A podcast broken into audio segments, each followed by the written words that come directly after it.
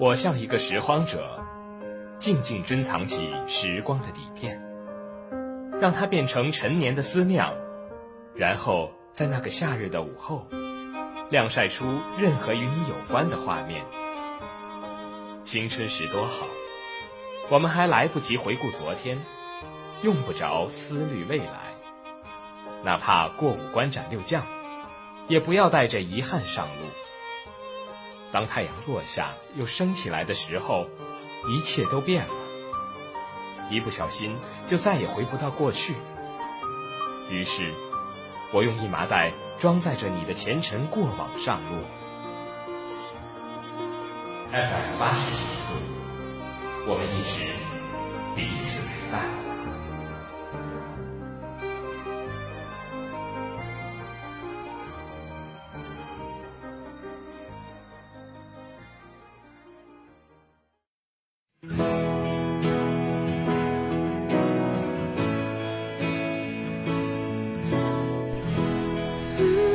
亲爱的听众朋友，这里是 FM 八十摄氏度，属于你我之间共同美好的短暂时光。我是安若兰。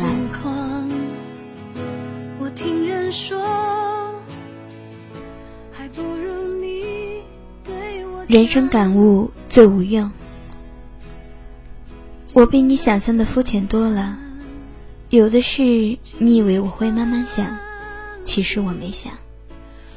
把沉默扔过来，哪里搞得懂那暗示？道理不教，我当真不明白怎么一回事。别嫌我笨。小英的签名当说：“爱对一个人，等于人生做对了大部分的事。”一点也不开心。这位高中恨不得一块滴血拜把子的闺蜜，一点闺蜜的操守都没有。那么就不联络，上来就是。我认为我找到我爱的男人了。十月领证，告诉你一声。当下怒气勃发，把闺蜜拐跑的这位真心人相貌如何，良田几许，我一无所知。准确的说，是压根儿没见过。晚上回家，给他发了封长长的邮件。从前跟我一起二。一起通宵上网，一个偷瞄隔壁班帅哥的小英，已经不知不觉长大，变成微笑的说：“我想我找到我爱的男人了。”的姑娘，多可爱呀！我就知道你是我们当中最明白自己要什么的人，然后就吧嗒吧嗒的哭了。怎么在一起的呀？谁帮你出谋划策的呀？被他气哭的时候，谁帮你出气的？我哪里会看不惯你幸福？我介意的是，你人生最珍重的这段感情，我一丁点儿没参与过。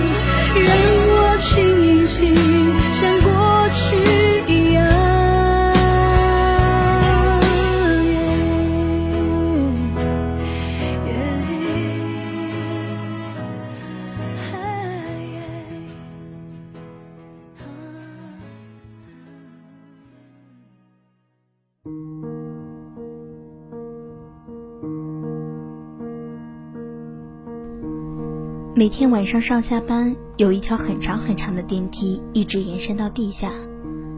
电梯的长度差不多是平日见过的四五倍，长到我站在上边看远山电塔变成屋顶，堵成满眼电灯，再慢慢变成黑暗。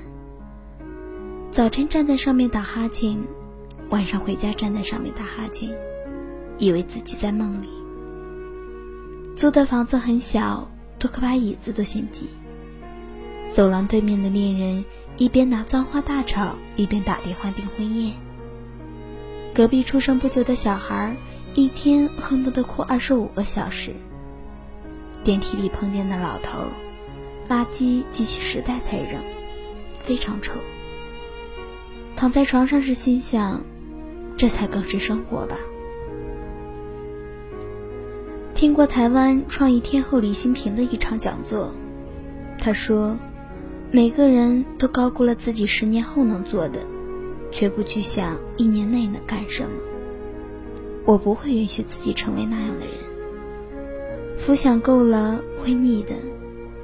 想到去黄山那次，我们几个爬上山顶，满头大汗，正巧碰上日落。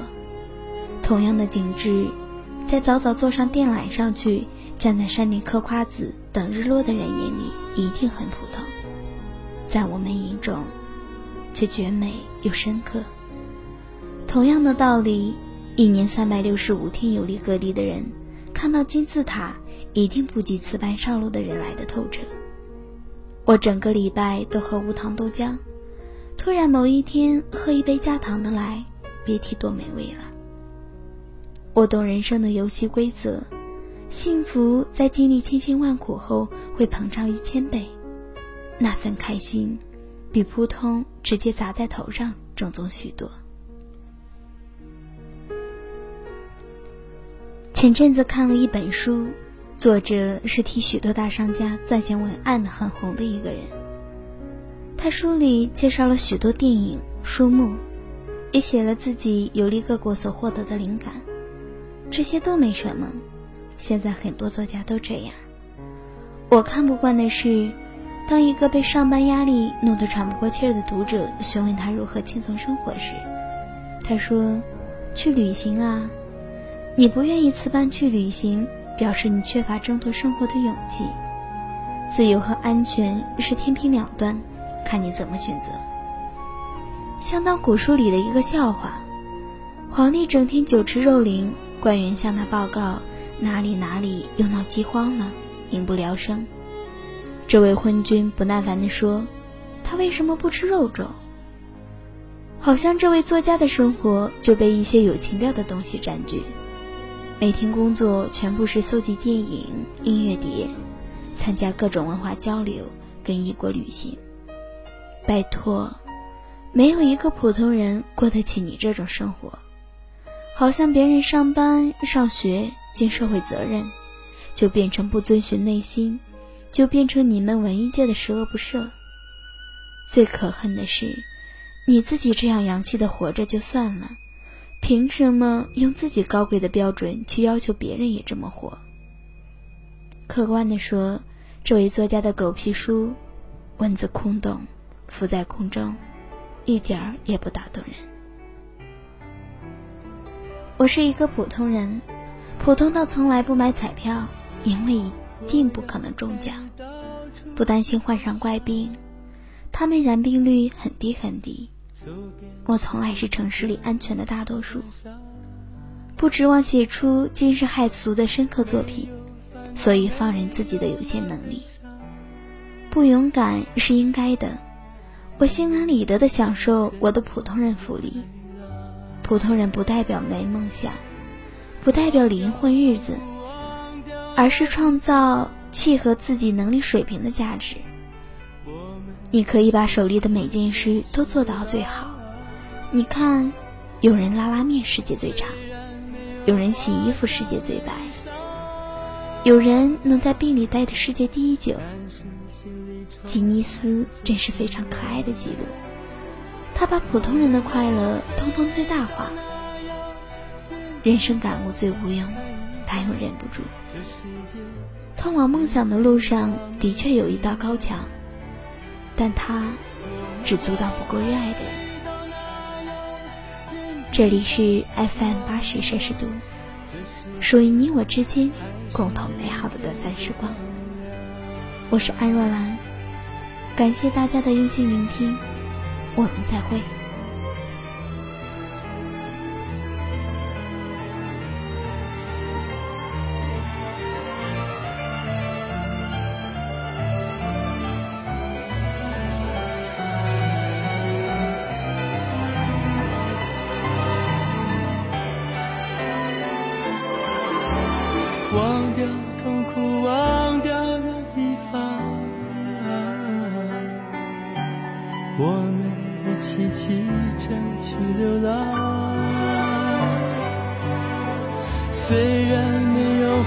华厦美衣裳，但是心里充满着希望。我们要飞到那遥远地方看一看，这世界并非那么凄凉。我们要飞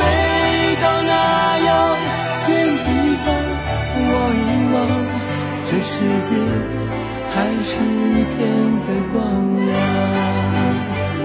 我们要飞到那遥远地方看一看，这世界并非那么凄凉。我们要飞到那遥远地方望一望，这世界还是一片的光亮